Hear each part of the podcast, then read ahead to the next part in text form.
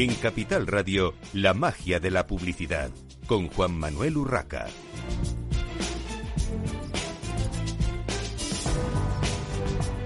Bienvenidos un viernes más a la magia de la publicidad en Capital Radio. Les habla Juan Manuel Urraca.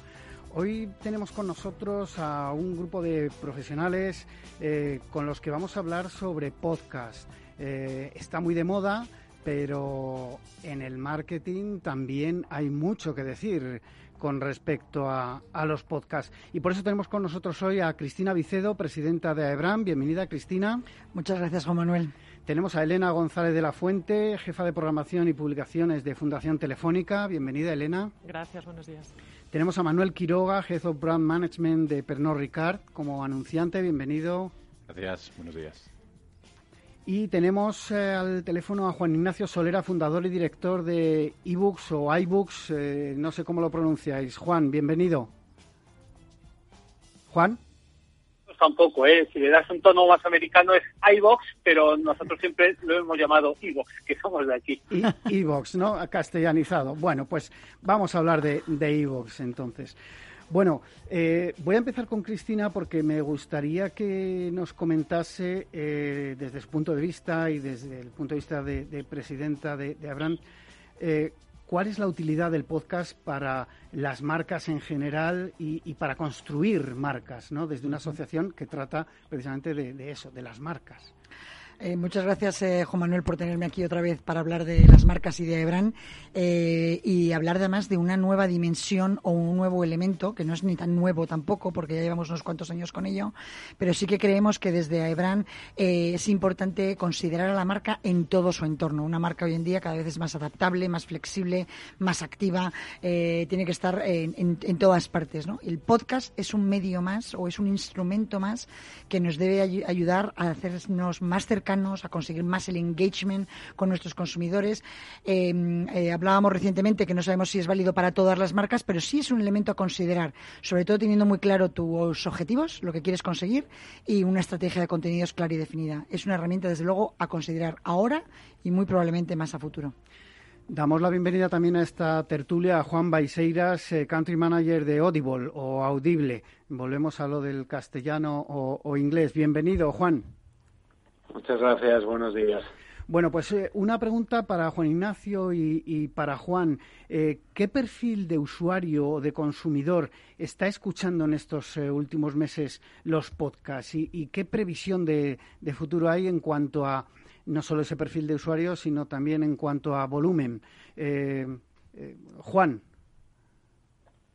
Buenos días. Eh, ahora mismo presentábamos ayer unos datos iniciales de los seis primeros meses de evolución de Audible en España, em, con unas cifras bastante rotundas desde el punto de vista de crecimiento de horas escuchadas en estos primeros seis meses, que han sido de 31% mes a mes eh, de manera sostenida durante seis meses, esto a nivel de horas escuchadas, porque en la plataforma, en el servicio de Audible para España, se han escuchado en estos seis meses aproximadamente tres millones de, horas de contenido, eh, lo cual es algo bastante significativo. El perfil de nuestros usuarios eh, básicamente son 52% mujer, 48% hombre, eh, más en el medio urbano que en el rural, las grandes ciudades, Madrid, Barcelona, eh, Sevilla, Zaragoza y Valencia son en este orden las que más consumen en el entorno del audio de los servicios de Audible y los rangos de edad eh, de los 25 a los 55 años está el 65% de, de la audiencia. Y estos serían los datos iniciales. Eh, Juan, Juan Ignacio, en este caso, la misma pregunta. ¿Cómo es el perfil de vuestra plataforma? El perfil de consumidor? Bueno, nosotros, eh, nosotros a diferencia de, Audible, llevamos 12 años en el, en el, mercado, ¿no? Posibilitando el que cualquier podcaster de forma gratuita e ilimitada pueda crearse un podcast y dar a conocer su voz, ¿no? Entonces, eh, nosotros llevamos estos 12 años, servimos, nuestras métricas están más en volúmenes de escuchas que no en horas servidas, servimos unos 60 millones de audios al mes y tenemos una audiencia aproximada de algo más de 5 millones de usuarios únicos. ¿no? durante todo este tiempo, la verdad es que, bueno, han ido cambiando las cifras en volumen hacia arriba, obviamente, pero en lo que es el perfil de la audiencia siempre se ha movido un poco eh, de forma coincidente a los datos que, ayer comentó.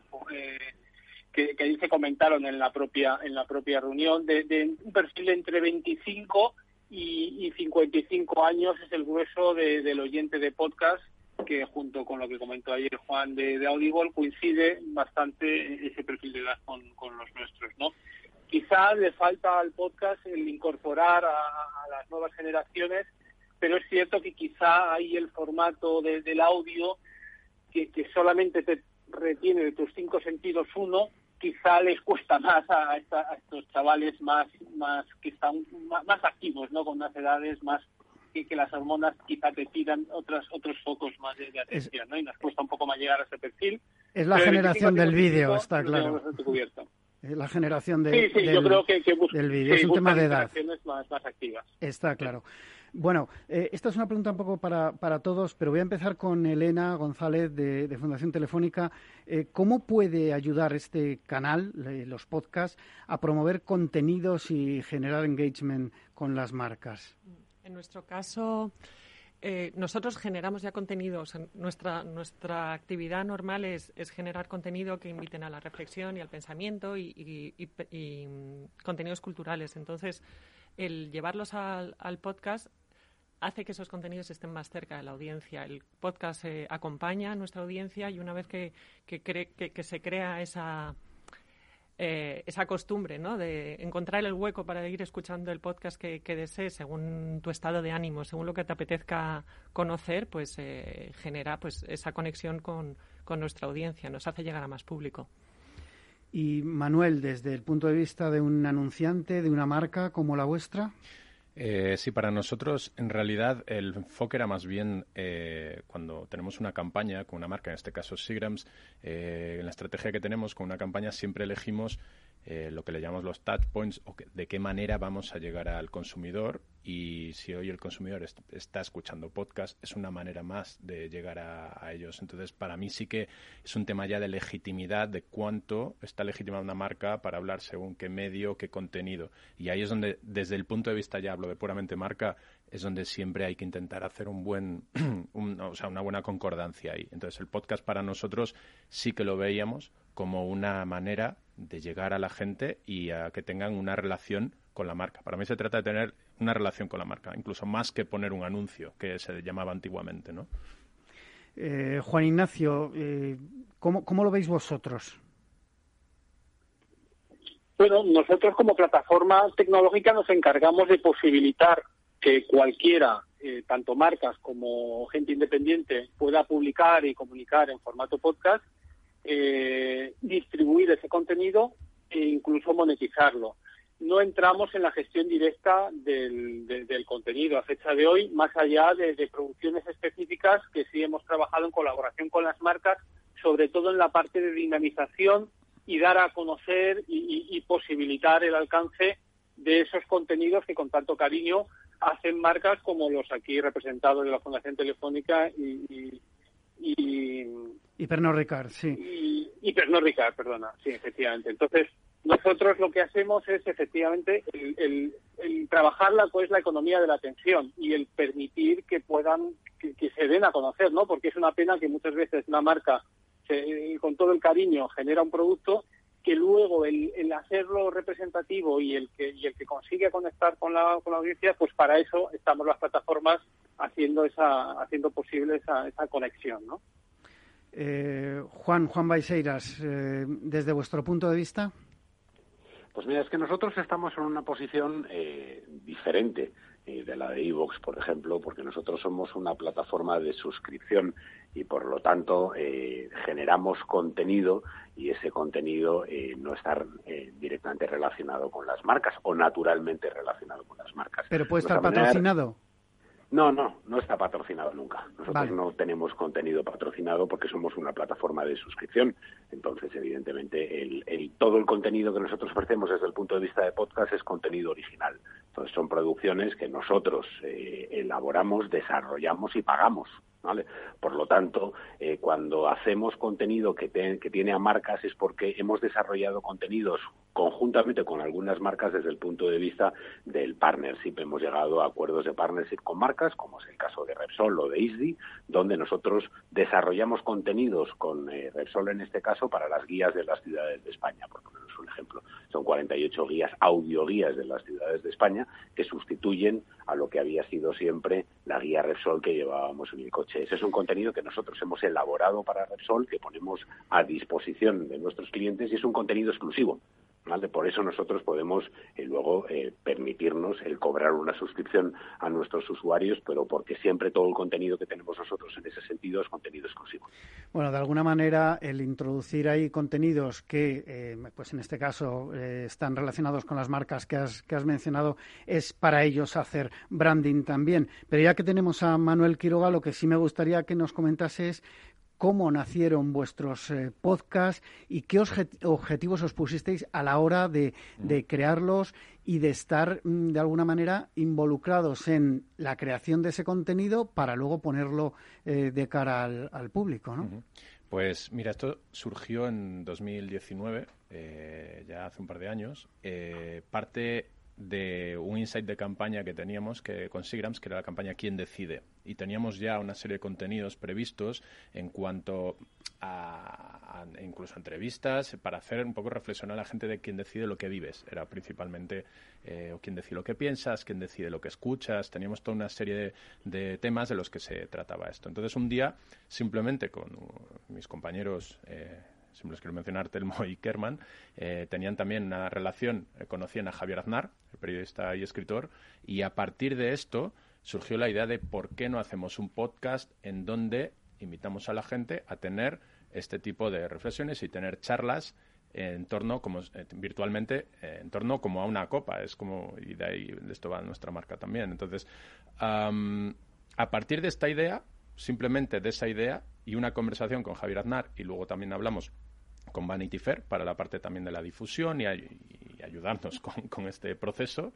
eh, pues así lo, así lo montamos. Y era algo que, que, que se hizo con el objetivo, volviendo a lo que preguntabas, de cómo podemos llegar al consumidor de manera distinta, porque la naturaleza distinta del podcast ya tenía incluso sentido con la propia campaña que hacíamos y con la marca, de como es marca neoyorquina, de hacer las cosas a tu manera, etcétera, y, eh, y virtualmente invitar a la gente a este hotel Jorge Juan, que se llama, donde Javier Aznar invita a una copa de Sigrams y a tener una conversación alrededor de ella. Entonces era un concepto en donde no es un podcast eh, en donde metemos la marca eh, la nombramos siete veces para que la gente se acuerde y tenga recuerdo de estas cosas que podemos decir en marketing siempre las cuánto de cobertura y oportunidades de ver la marca, etcétera. No, esto es más simplemente, por eso decía antes, una invitación o crear comunidad o eh, alrededor de, la marca, alrededor en este caso de, Javier Aznar.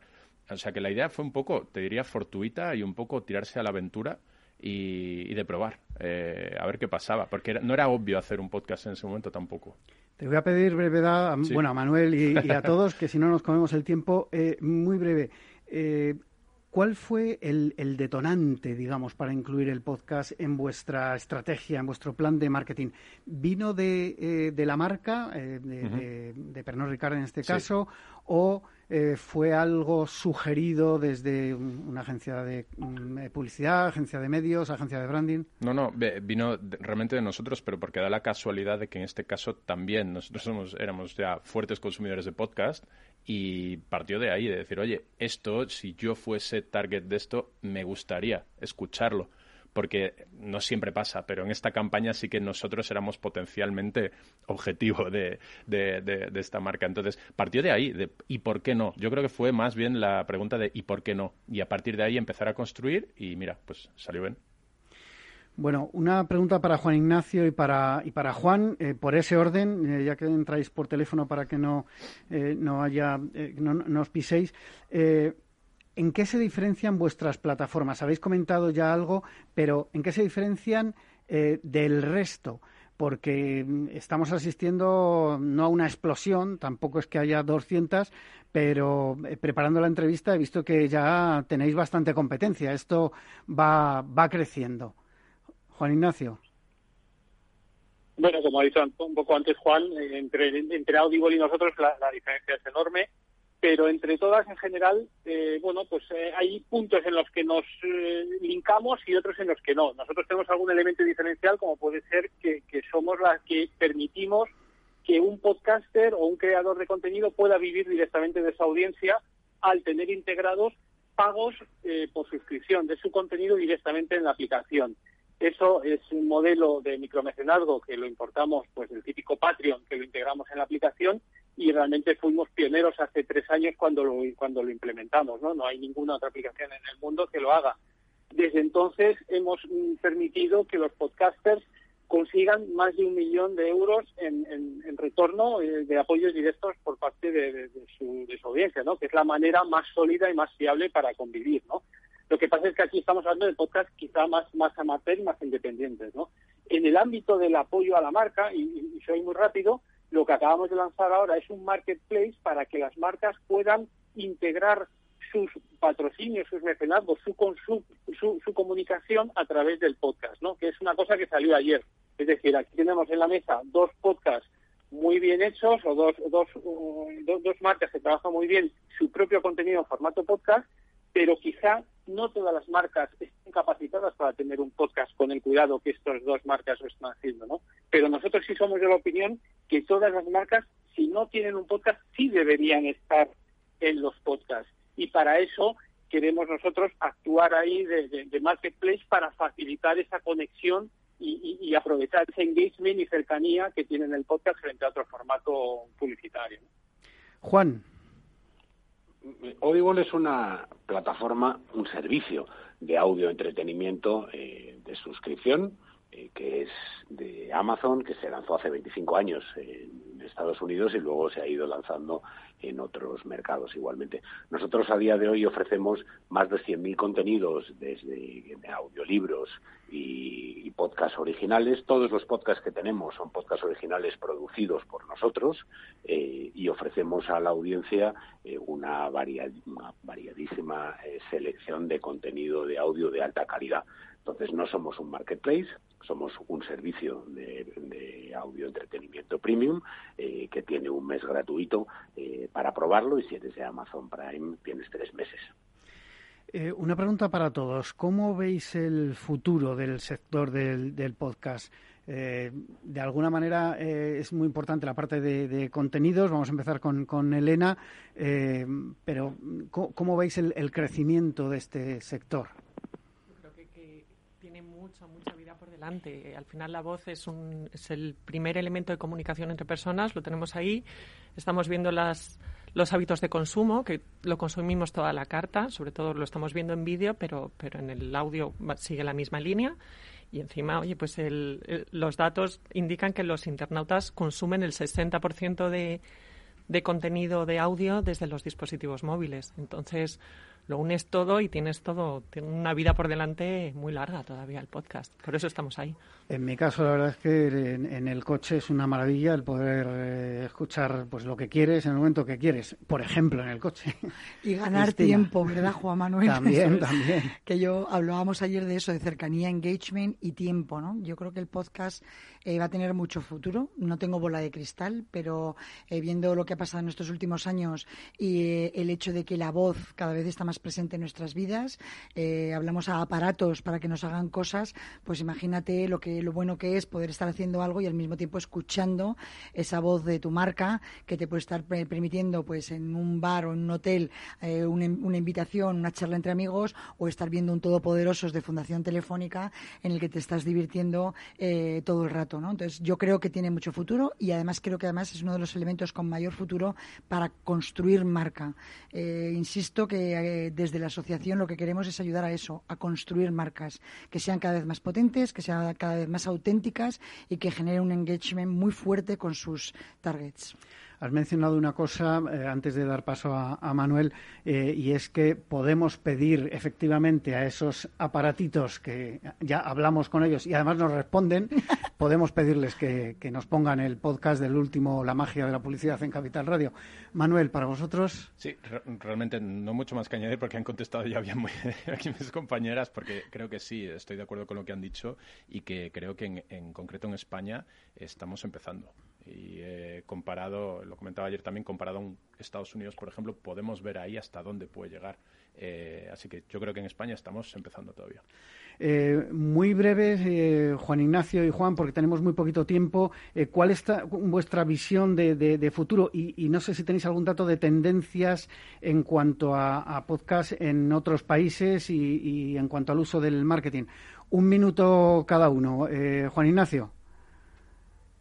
Bueno, la tendencia tiene que ir a entornos más usables, con una capacidad de prescripción mayor, de manera que cuando yo me sienta en el coche, que es uno de los principales sitios de escucha, y encienda mi smartphone, automáticamente ya tenga una lista curada con una playlist perfecta, con editorial de uno de una emisora, con otro audiolibro, con otro libro, o sea, con un mix eh, personalizado y absolutamente eh, único para, para cada oyente. Eso es a lo que aspiramos nosotros, ¿no? que con un clic tenga ya esa, esa radio lineal, pero que a la carta. Juan. Yo creo que el audio es un mercado en auge, que los datos del 2020 eh, nos revelan que por distintas circunstancias, entre ellos la pandemia, los consumidores le han dado prioridad al audio. El podcast eh, está aquí para acompañarnos en nuestro día a día, eh, siendo nosotros como somos un país de audio eh, que lo llevamos ahora metido en el bolsillo porque el móvil eh, nos permite tenerlo en cualquier momento mientras hacemos otras cosas eh, y es algo que ahora mismo se está viendo en los datos. nosotros vemos que en España hay más de un 40% de la población internauta que consume podcast al menos una vez por la semana, una vez a la semana, y esto es un, movimiento que está creciendo, y entonces yo creo que para todos eh, se está estableciendo como algo, algo natural el, el, mundo del podcast, y para las marcas, por supuesto, es una manera de llegar a sus audiencias, porque la audiencia es cada vez mayor una oportunidad, sin duda, para, para las marcas para estar en, para llegar a la mente del consumidor, para estar en ese top of mind que, se dice siempre, a través, en este caso, de, sus oídos. ¿no? Yo creo que hay un recorrido muy grande y que, bueno, asistiremos en los próximos meses, eh, no quiero decir ni años, en los próximos meses a un boom también del uso del podcasting por parte de las marcas para, para hacer branding, como decía eh, Cristina, pero también para, bueno, para eh, promocionar sus productos. Despido ya a Cristina Vicedo de AEBRAN, a Elena González de Fundación Telefónica, a Manuel Quiroga de Pernod Ricard, Juan Ignacio eh, Solera de eBooks y Juan Baiseiras de Audible. muchas gracias a todos por estar hoy en la magia de la publicidad en Capital Radio. Una breve pausa para la publicidad y continuamos.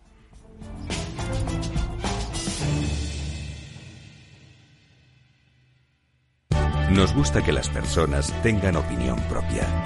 Quienes aquí hablan también expresan su propia opinión. No representan la opinión de Capital Radio.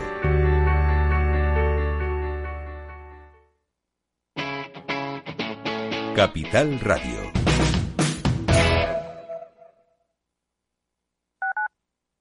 Escuchas Capital Radio, Madrid 105.7, la radio de los líderes.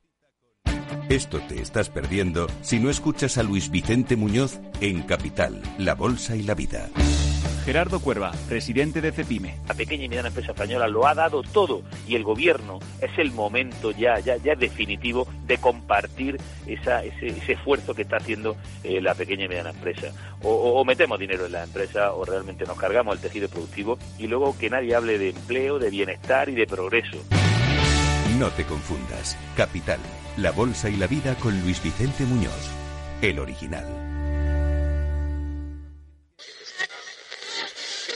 ¿Los traders son elementos peligrosos? Operación Trader. ¿Te atreverías? Capital Radio. Siente la economía.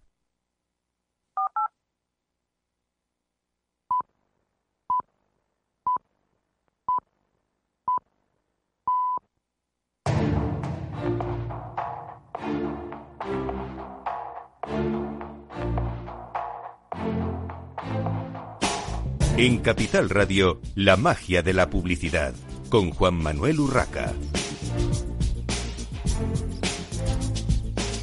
Continuamos en esta mañana de viernes en la magia de la publicidad en Capital Radio. Ahora tenemos con nosotros a Itziar de Ros Raventós, directora de comunicación y marketing de la Escuela de Negocios IS. Bienvenida, Itziar. Muchas gracias, Juan Manuel. Y tenemos también con nosotros a Elena Álvarez, directora de educación en Facebook. Bienvenida, Elena. Hola, Juan Manuel, ¿qué tal? Gracias.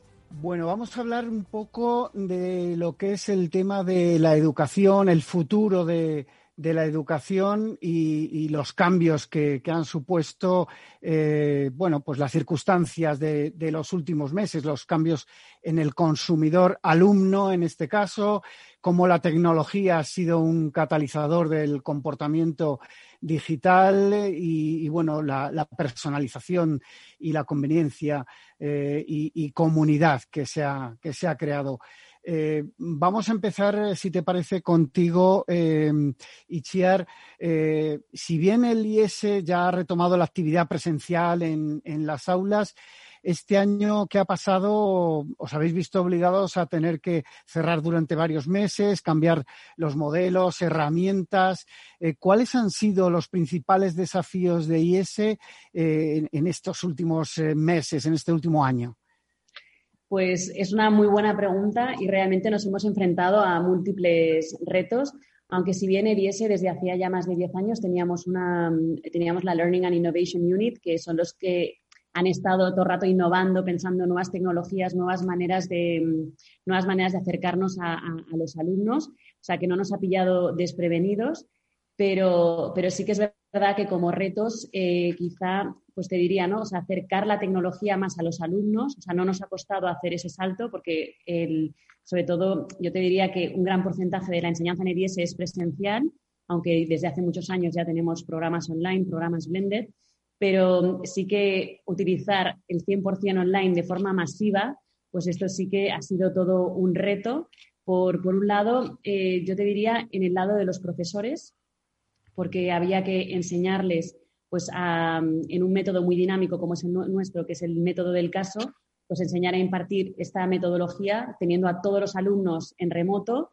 Entonces, lo que es la participación eh, en clase es muy importante, entonces han tenido que rediseñar y adaptar los cursos en, un entorno 100% online y luego el reto ha sido en un entorno híbrido, porque como bien decías, desde el 15 de junio del año pasado estamos impartiendo todas las clases de forma presencial, y, pero también hemos tenido alumnos que se tenían que conectar en remoto o bien porque en sus países no podían viajar o bien pues porque, mm, porque tenían el COVID y se tenían que quedar en casa. ¿no? Entonces, ese reto te diría que incluso ha sido mayor porque tener a todo el mundo online, pues, eh, bueno, pues tienes a toda la clase junta, eh, pero cuando tienes mitad de la clase presencial, la otra un par de alumnos o unos cuantos eh, de forma remota, pues ahí el reto, el reto es enorme, Entonces, te diría que sobre todo ha ido por el lado de los profesores y luego también, bueno, por el lado de los alumnos, el adaptarse a estas nuevas tecnologías. Uno de los assets también muy importantes, ¿no? Y porque la gente nos elige, pues es el, o sea, la posibilidad de interactuar en persona, crear nuevos negocios, eh, toda la parte del networking, ese contacto físico, ¿no? O sea, en el IES damos muchísima importancia a las personas, al contacto humano. Y entonces, claro, eso ha sido un, reto enorme y que yo creo que hemos sabido, hemos sabido enfrentar bastante bien y nuestros alumnos nos han, nos han felicitado, ¿no? Pues por este, por cómo lo hemos, lo hemos conseguido, ¿no? Eh, también otro reto te diría que ha sido eh, el convencer a los alumnos que podían volver al campus de forma segura. Entonces, para esto lanzamos una campaña que titulamos Ready, Safe, Go. Eh, y, bueno, la verdad que ha ido muy bien. Eh, todos los alumnos, pues ya te digo, han venido de forma presencial también desde otros países, eh, también a veces lidiando, porque eso también es difícil, con las políticas de las empresas de no presencialidad, ¿no? Porque también teníamos que convencer a sus empresas que era seguro volver al campus cuando ellos a lo mejor estaban trabajando de forma remota y no podían interactuar. ¿no? O sea que mm, por ahí algunos retos también en, cuanto a la organización, de cómo nos hemos organizado en el IS, cómo hemos tenido que facilitar, ¿no? porque ha cambiado mucho la dinámica de las clases. ¿no? O sea, al, ser 100% online, pues teníamos que tener facilitadores dentro del aula, dentro del aula virtual, dinamizando eh, pues todos los contenidos, dinamizando, pues a veces también recordándole a los profesores eh, pues que tienen que dar paso a los alumnos y que tienen alguna pregunta en el chat, porque normalmente las preguntas pues, se hacen de forma, ¿no? Levantas la mano y ya está, ¿no? Al final, pues todos hemos tenido que aprender en esta, en esta etapa. Eh, luego nos contarás más, más detalles de este tema. Eh, por vuestra parte, desde Facebook, eh, Elena, Elena Álvarez, responsable, directora de, de, educación de Facebook, eh, ¿Qué tendencias dirías que han marcado la conversación que observáis desde Facebook en los últimos meses para este sector en concreto de, la educación? ¿Y qué implicaciones representan estas tendencias, eh, un poco en la línea que he comentado Ichia, ¿no? para los eh, educadores y para las propias instituciones? Sí, pues sí, en cuanto a las tendencias de conversación que hemos visto en los últimos meses, te diría que, realmente la primera cosa que, hemos visto, y ya no es algo nuevo, yo creo que ha ocurrido ya desde hace bastante tiempo, incluso antes de la pandemia, es que las personas están migrando todo su consumo eh, hacia, hacia el online, ¿no? Todo el consumo de contenido hacia Internet para adquirir nuevas habilidades. Hemos visto que durante la pandemia eh, pues la gente eh, hablaba muchísimo de cómo eh, reproducir la escuela en casa, porque dada esta imposibilidad de acudir al centro educativo, pues han estado buscando de forma muy activa ese soporte y esa ayuda desde sus domicilios las familias, ¿no? Y han mostrado interés por contenidos pues muy relacionados en general con, todo lo que es un empleo del tiempo productivo en, en hobbies, pero también en cuestiones didácticas, ¿no? Por ejemplo, eh, dibujo técnico ha sido una de las grandes verticales de, contenido y de conversación, ¿no? Y, pero también muchas otras eh, materias que habitualmente pues, los estudiantes han tenido, eh, hacían en la, institución y han tenido que, y han tenido que hacer en casa. ¿no? hemos visto que los padres, los que hemos sido padres, somos padres, hemos estado pues casi al 100% eh, bueno, pues dando instrucción a nuestros hijos en casa, ¿no? Y, realmente, eh, pues había muchísimo debate en torno a esto, mucha conversación en torno a lo importante que es la educación, y que se mantuviera y que se pudiera realizar a través de la tecnología, dada la imposibilidad ¿no? de, acudir a, los centros educativos. Y la mayoría de las familias han conseguido hacer esto con éxito. La tecnología ha sido Em, un facilitador y una herramienta importante que ha entrado en nuestras vidas y ahora lo que estamos viendo es que no se va a ir tan fácilmente porque permite un aprendizaje un poco a tu ritmo y de manera complementaria a lo que es la presencialidad física.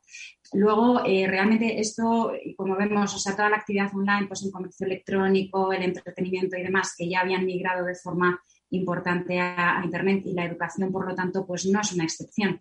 Yo creo que es un sector que cada vez más se, va, a apoyar en, la posibilidad que ofrece la tecnología para hacerlo más eficiente y, aportar eh, pues, eh, o cubrir una serie de, complementos o, si me, atrevería casi a decir de carencias que la educación presencial también puede, tener, como es el, caso de lo que hemos vivido. ¿no? Y, luego lo que sí vemos como una tendencia importante es que las personas siguen valorando muchísimo la conexión y el sentido de comunidad, y especialmente en el ámbito educativo porque el hecho de estar separados físicamente ha inspirado a la gente a, conectarse de forma muy creativa, ¿no? utilizando plataformas digitales. También han migrado todo, todo lo que es la conversación a plataformas de mensajería instantánea como WhatsApp, por ejemplo, o Messenger. Y, y, se ha convertido en una manera de relacionarse ya no solamente en el ámbito personal, sino en el ámbito profesional y, por supuesto, en el educativo de forma muy clara. ¿Qué implicaciones tiene todo esto para, las instituciones? Como me preguntabas, Juan Manuel, pues, pues que al final eh, es el momento, yo creo que es un punto de no retorno, como he enunciado. Eh, las instituciones, y como además muy bien Iciar estaba comentando, ellos ya hacía tiempo ya yo creo que estaban preparados para esto, pues tienen que ir desplegando la infraestructura de, de lo que llamamos e-learning, pues con nuevos formatos, con sólidos currículums online, con formaciones one-to-one y con soporte tecnológico para las herramientas de colaboración que, va a hacer falta tener disponibles en este entorno. Mejorar la experiencia del aprendizaje, eh, porque al final em, pues, eh, es importante pues, lo que también ha mencionado Iciar, que el alumnado se sienta integrado dentro de un aula que no es presencial, pero al final la experiencia tiene que ser muy parecida, ¿no? O, que se sientan de alguna manera participantes de esa, de esa, clase y que puedan expresar sus opiniones. Todo el tema, por ejemplo, de exámenes, calificaciones, ha mencionado el tema del, caso, ¿no? Eh, su metodología, que, es clave para su institución y que hay que saberlo migrar a, esas plataformas y, por lo tanto, yo creo que aquí es una inversión crítica que tienen que hacer las, las instituciones en tecnología. Muy importante crear oportunidades de conexión, tanto entre los alumnos como los alumnos y el profesorado, y como el profesorado entre sí probablemente, ¿no? Con tecnologías de mensajería instantánea, de live streaming, de herramientas de colaboración.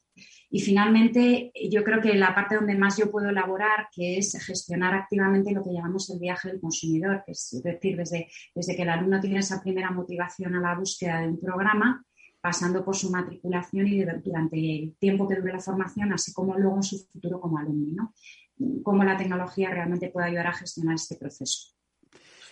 Y bueno, Itziar, desde vuestro, desde vuestro papel de, educadores y formadores, eh, en este caso no, no, para niños, estamos hablando de, un alumno eh, profesional o que se está preparando para alguna de las profesiones, pues como el marketing y la publicidad, ¿no? Estamos en la magia de la publicidad y es, eh, es uno de vuestros puntos fuertes. ¿Qué oportunidades observáis desde el IES eh, tras los macros facilitados por, por COVID? Pues mira, eh, realmente yo creo que el COVID nos ha hecho a todos ser muchísimo más flexibles, ¿no? Y, también el COVID nos ha demostrado que el online y el presencial ya son equiparables, ¿no? Quizá en el pasado eh, teníamos una tendencia a pensar que todo lo online pues era de menor calidad, era lo barato, era para aquellas personas que quizá no podían plantearse una formación presencial.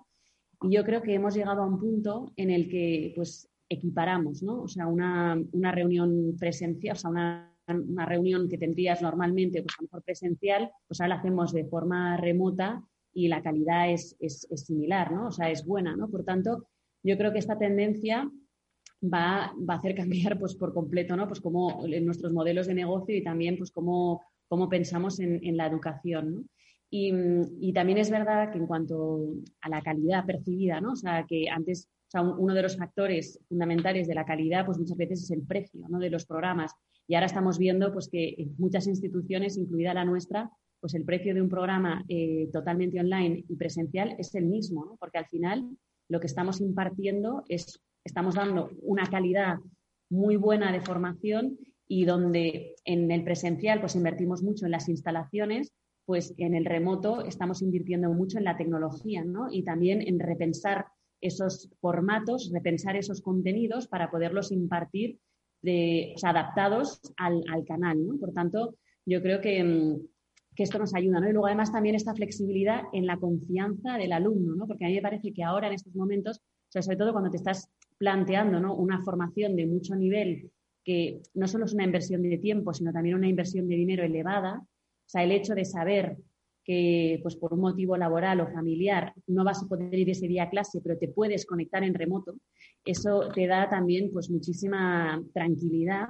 e incluso diría que es como una razón más ¿no? por la que querer hacer un, programa en una institución pues, de, de prestigio. ¿no? Entonces, yo pienso que a estas alturas de la película eh, el híbrido está para quedarse. O sea, este, este es, una tendencia muy clara y una oportunidad enorme, que además también el hecho de hacer las cosas híbridas nos permite enriquecer mucho la, experiencia. ¿no? Nosotros hace un par de semanas tuvimos la graduación del MBA, que la hacíamos presencial, pero también teníamos algunos alumnos que estaban conectados en remoto y realmente fue una graduación pues muy especial, ¿no? Porque pudimos introducir elementos que quizá en, una, en, un evento totalmente presencial pues hubiésemos hecho lo de siempre y, en cambio pues hemos podido eh, innovar en formatos, eh, pues hacerlo todo muchísimo más visual y, realmente yo me parece que es una gran oportunidad pues para, para enriquecer, ¿no? O sea, enriquecer. Y luego, por último, eh, otras oportunidades que nos trae, pues lógicamente, pues nuevos programas, nuevos formatos, nuevas temáticas también nos está aportando. O sea que yo creo que en general pues está ayudando a enriquecer mucho el panorama formativo. Y Elena, ¿cómo facilita Facebook a las instituciones educativas esa transformación digital de la que estamos hablando, de la que estaba, eh, a la que estaba refiriéndose Itziar? eh, y a conseguir eh, los objetivos estratégicos, porque claro, no es solo poner tecnología, sino luego utilizarla de la forma adecuada y que sea lo más efectiva para el objetivo de formar a los alumnos, que los alumnos también lo perciban, ¿no? ¿Cómo lo veis desde Facebook? Pues mira, mm, mm, desde Facebook lo que, lo que queremos ser y somos, de hecho, para muchos de nuestros clientes ya es un, partner para todo lo que es el ciclo del producto en educación. Y cuando pensamos en la relación que las instituciones podrían estar teniendo con los alumnos, yo creo que ejemplificamos perfectamente la visión estratégica que, tenemos desde Facebook para este sector, porque te voy a hablar de cuatro puntos principales por no alargarme demasiado. El, primero es que facilitamos el llevar la experiencia educativa al móvil. Eh, que es cada vez, este canal es cada vez más influyente en el camino no solo a la matriculación, sino a lo que es su desempeño y su desarrollo durante todo el ciclo formativo, ¿no? Y además es así como a los alumnos en general y a la sociedad le gusta relacionarse ya hoy en día con las instituciones. Y en este sentido, nuestras plataformas, pues eh, como Facebook, Instagram, WhatsApp o Messenger, están construidas nativamente para, este medio. Por ejemplo, ofrecemos mm, soluciones mm, construidas para, el móvil, como te voy a poner un ejemplo, lo que llamamos Instant Experience, que es una eh, experiencia que sin abandonar Facebook de alguna manera el, usuario puede tener acceso a la información más relevante de la institución, a sus programas, eh, a toda la oferta formativa que tiene sin salir de Facebook y antes de llegar al website de la institución. Entonces, desde las primeras eh, digamos, interacciones del usuario con la institución, ya podemos ofrecer soluciones muy adaptadas a lo que es el medio por el cual naturalmente el usuario se va a acercar a la misma. Eh, un segundo punto es darle forma a la historia de la marca de la institución para diferenciarla de alguna forma del resto y construir su reputación. Y la mayoría de los estudiantes, al final, si, os dais cuenta, cuando eligen la institución con la que quieren trabajar, no tienen más de dos o tres instituciones en mente para aplicar. Entonces, es muy importante colarse en ese set de dos, tres instituciones lo antes posible y que entiendan los valores que tiene la institución y su propuesta de una forma muy temprana, lo antes posible. En nuestras plataformas como son parte de la vida diaria de, los usuarios, de los potenciales estudiantes, pues eh, son un medio muy importante para descubrir qué es relevante y poderlo también eh, asimilar y compartir, Y, al final, bueno, pues permitimos un poco a los educadores insertarse en la, vida, en la experiencia y conectar con, con ellos de forma relevante. Un cuarto punto es ayudamos también a nutrir esos prospectos de alguna forma o leads, por llamarlos más técnicamente, que recibamos incorporando una fase de cualificación en la estrategia de, captación o de medios que pueda tener la, institución. El objetivo al final es convertir eh, esos leads, eh, más que conseguir muchos leads a menor coste, sino realmente tener eh, unos prospectos que tengan un valor en cuanto a su mm, conversión. al final, nuestro, lo que llamamos el newsfeed o, el, entorno donde el usuario navega dentro de nuestras plataformas se ha convertido, yo me gusta llamarlo así, un poco en la nueva bandeja de entrada eh, del correo electrónico. Y la mensajería instantánea pues es la comunicación one-to-one por excelencia, ya que realmente la gente hoy en día no, entiende o no le gusta hacerlo de otra forma o hay más friccionalidad en otros canales, por decirlo así. Y por terminar, ya termino, perdona eh, crear las comunidades que sean relevantes. Eh, esto es muy importante. Ayudamos a las instituciones a través de nuestra tecnología a estar conectados permanentemente, no solo en el proceso de captación, sino a lo largo de todo el ciclo formativo a través de nuestras herramientas tecnológicas como pueda ser la mensajería instantánea o los grupos, por ejemplo, que es verdaderamente interesante a la hora de, relacionarse ya en un entorno de, trabajo diario. Os voy a pedir brevedad para que nos dé tiempo a, completar eh, todo lo que queremos hablar hoy. Eh, Ichiar, desde vuestro punto de vista, ¿cómo ayuda eh, una plataforma como Facebook a la gestión del viaje de vuestro consumidor, de ese, de ese alumno y a conseguir vuestros objetivos de crecimiento, porque al final eh, una parte del negocio es formar, pero mm, también creciendo y atrayendo ¿no? a, ese, a ese público digital que probablemente esté buscando en las redes eh, pues dónde formarse. No, efectivamente, o para nosotros, a ver, nuestra principal plataforma eh, nuestra principal red, lógicamente, son nuestros más de 60.000 antiguos alumnos que tenemos alrededor de más de 120 países. Pero, y esos, ellos son nuestros principales recomendadores, los promotores, los que nos traen los siguientes, las siguientes generaciones de participantes. Pero, lógicamente, nosotros tenemos que estar allí donde están nuestros, nuestros alumni y también nuestros potenciales clientes y Facebook es una de las plataformas que utilizamos para poder seguir en contacto pues, a través de grupos que vamos creando, distintas comunidades, manteniéndoles informados de todo lo que hacemos.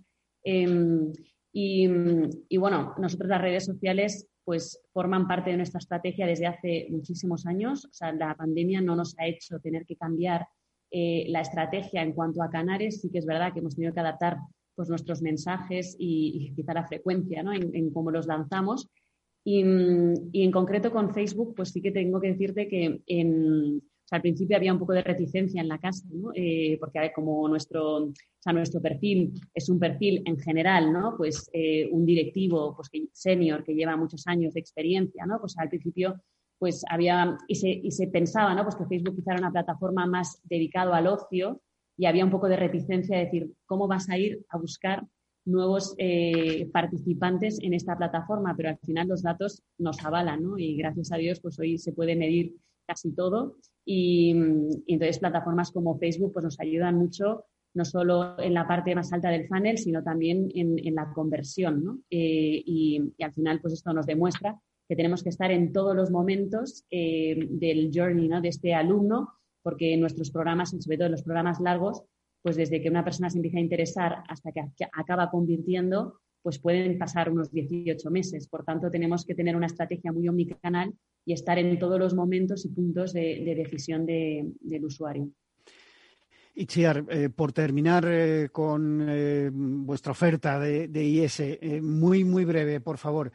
tenéis varios programas, los cursos online, presenciales. Eh, breve resumen, ¿qué, oferta tenéis eh, pues para muchos de los oyentes de la magia de la publicidad de Capital Radio y, de otras eh, profesiones, no solo, solo el marketing? te pido brevedad, por favor. Sí, bueno, a ver, nosotros llevamos más de 60 años impartiendo programas. Nuestro enfoque, sobre todo, es de dirección general. Lo único que también el IS tiene pues muchos programas específicos y programas de todos los formatos. O sea, nosotros eh, queremos estar en todo el recorrido eh, profesional de la persona desde que se gradúa de la universidad hasta eh, que llega a ser CEO y más adelante, ¿no? pues incluso cuando ya se ha retirado, o sea que tenemos una oferta académica en todos los, en todos los aspectos y los ámbitos y, también con distintos formatos, ¿no? O sea, como ya os decía antes, pues el IS, el, tema online, lo tenemos desde hace muchísimos años, tenemos formatos online, tenemos formatos blended, que es esa mezcla, híbridos, tenemos formatos, eh, te diría, encapsulados, ¿no? como pueden ser todos los MOOCs que se, imparten a través de Coursera. Eh, bueno, tenemos una oferta formativa pues, muy amplia y, lo que nosotros eh, pues queremos es estar muy cerca de las necesidades de, la persona en todo su ciclo profesional, te diría así de forma rápida y escueta. ¿no? Bueno, muchas gracias por esa, por esa brevedad, Itziar. Y Elena, eh, te tengo que preguntar, ¿cómo definirías desde Facebook vuestra misión en lo que respecta a este sector tan importante como es la, educación? Un par de minutos. Pues, mira, muy rápidamente, voy a ser muy breve, eh, Juan Manuel. Yo te diría, por resumir, em, que con las soluciones que tenemos en Facebook lo que pretendemos, lo que queremos y podemos hacer es ayudar a innovar en la tecnología de educación y eh, ayudar a las instituciones a gestionar el viaje del alumno para conseguir al final sus objetivos de negocio. Mm, en Facebook ayudamos a conectar con los estudiantes, reforzar el mensaje, eh, como también ha dicho Iciar muy bien y de forma pertinente, de forma secuenciada a lo largo de todos los momentos de la relación y a crear ese sentido de comunidad eh, que es tan necesario, eh, sobre todo en, el mundo de la educación, desde el momento de la inspiración de estoy buscando una oferta formativa, quiero complementar mi currícula y demás, hasta el de la graduación, ayudando con tecnologías que permiten restar friccionalidad a ese momento y conseguir que los estudiantes eh, tengan una experiencia realmente sencilla. y en su posterior relación con la institución ya eh, cuando pasan a formar parte de la, de la comunidad de alumni, ¿no? que al final es algo eh, súper importante, es un activo fundamental para las instituciones porque ayuda a, encender un poco el futuro, ¿no? a conseguir que al final esos alumnos sean los mejores embajadores de la marca eh, posibles y, y, a mantener un poco ese, ese negocio en el largo plazo. ¿no? Bueno, eh, Itziar, esta pregunta se la suelo hacer al final a, todos los responsables de marketing, que normalmente son mis, mis protagonistas. Al final, ¿las redes sociales ayudan a vender también? Muy breve. Muy breve, sí. Así de breve te lo digo. y es lo que, es lo que, te, es lo que te comentaba antes, ¿no? Realmente los datos eh, lo avalan, ¿no? Nosotros ahora podemos medir pues desde cómo han entrado eh, pues los distintos alumnos dentro de nuestra base de datos, cómo hacemos ese journey, ¿no? Y vamos viendo. O sea, yo te diría que son una muy buena puerta de entrada, lo que es la adquisición del lead. Luego, lógicamente, o sea, lo que es la conversión y convencer a esa persona, pues tiene que haber muchos otros impactos y ahí, eh, pues también yo te diría el toque personal, el, conocer a esas personas, entrevistarlas, convencerlas, eh, atraerlas también a que vengan a ver tus instalaciones, pues lógicamente ahí hay todo un recorrido, pero lo principal eh, para adquirir leads, sí. Bueno, no veas cómo he hecho de menos, Itziar, ese hoy es marketing eh, presencial, ¿no? Esos eventos en los que al final pues hacemos ese networking, esa comunicación personal y presencial. Pero bueno, todas estas herramientas ayudan también. Bueno, hasta aquí lo de lo que ha dado de sí este programa de hoy. Despido ya a Ichia de Ros Raventós directora de Comunicación y Marketing de IS, y a Elena Álvarez, directora de Educación en Facebook. Y a todos ustedes les espero el próximo viernes en La Magia de la Publicidad. En Capital Radio les habla Juan Manuel Urraca.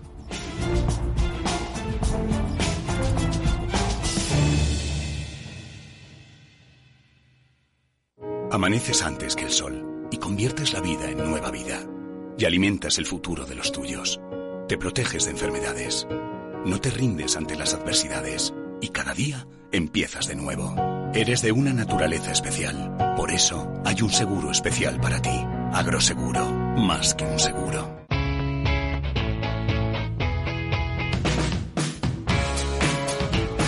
La economía despierta.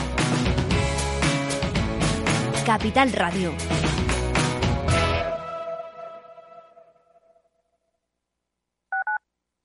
Capital Radio Madrid 105.7 si te gusta la cocina gallega de siempre, en el Mesón Gallego 1 y el Mesón Gallego 2 encontrarás los mejores pescados y mariscos de las costas junto a recetas de la Galicia interior, además de las carnes de Sanabria y los mejores embutidos de Zamora y nuestra terraza. Te esperamos en la calle Muller 35, teléfono 91 579 3623 y en la Plaza de la Remonta 13, teléfono 91 579 0769. Una recomendación del programa gastronómico Mesa y Descanso. Gráficas Naciones. Más de 50 años de experiencia en el sector de las artes gráficas. Apostamos por la última tecnología tanto en impresión offset como en digital y gran formato. Realizamos todo tipo de impresión. Tarjetas de visita, folletos, libros, vinilos, decoración y montaje de stands. Más información en el 91 629 2145 o en gráficasnaciones.es. Disfruta de la mejor cocina gallega en Montes de Galicia. Todo un clásico moderno en el barrio de Salamanca. Disfruta de la variada dieta atlántica, de las mejores carnes y pescados tratados con respeto y transparencia y regados con una de las mejores bodegas de la zona. En grupo, en familia o en pareja, Montes de Galicia te ofrece el espacio perfecto en cada ocasión. Esto te estás perdiendo si no escuchas a Luis Vicente Muñoz en Capital, La Bolsa y la Vida. Xavier Ferraz, profesor de ESADE. Europa no lo ha hecho y el problema ahora lo tenemos aquí, ¿eh? porque Europa en este momento no es autónoma en semiconductores. Eso quiere decir que si no nos venden, nos vamos directamente al paleolítico, ¿eh? sin ser alarmistas. No te confundas. Capital, la bolsa y la vida con Luis Vicente Muñoz, el original. Para personas inquietas, Capital Radio.